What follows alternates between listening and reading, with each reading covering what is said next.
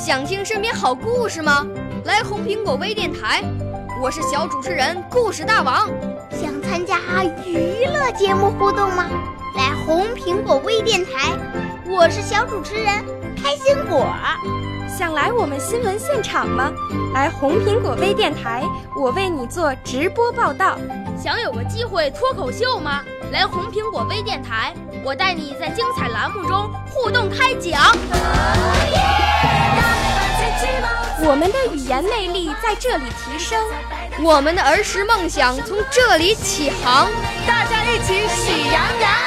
少年儿童主持人，红苹果微电台。现在开始广播，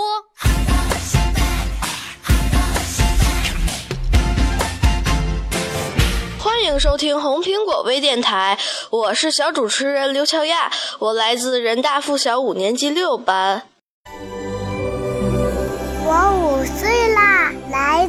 从前。我六岁啦，来自陕西。我九岁，来自广东。我十二岁，来自北京。我们都是红苹果微电台小小主持人。今天我为大家带来的栏目是脱口秀秀。我今天的话题是我的班主任。从一年级开始，我们就换了许多班主任。最让我记忆犹新的是两位班主任。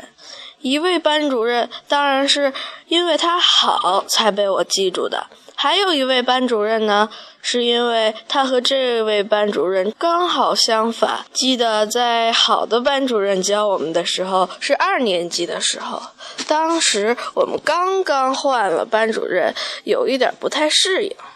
但是他一从开始教我们，我们就感到非常的快乐，因为他把一节课一分为二，半节课让我们去玩，半节课听他讲课。我们就这样度过了一年。可是三年级又有一位班主任忽然的跳了出来，他说：“你们的贾老师已经去别的学校了，现在我来教你们。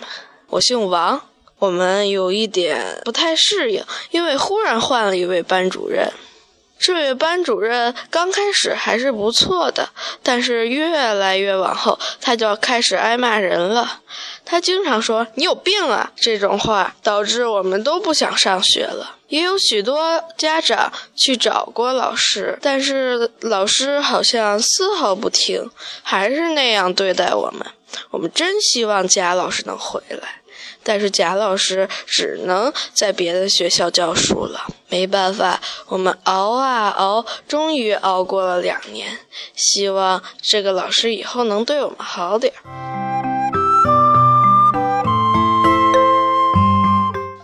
好了，今天的节目到这里就结束了，感谢大家的收听，再见。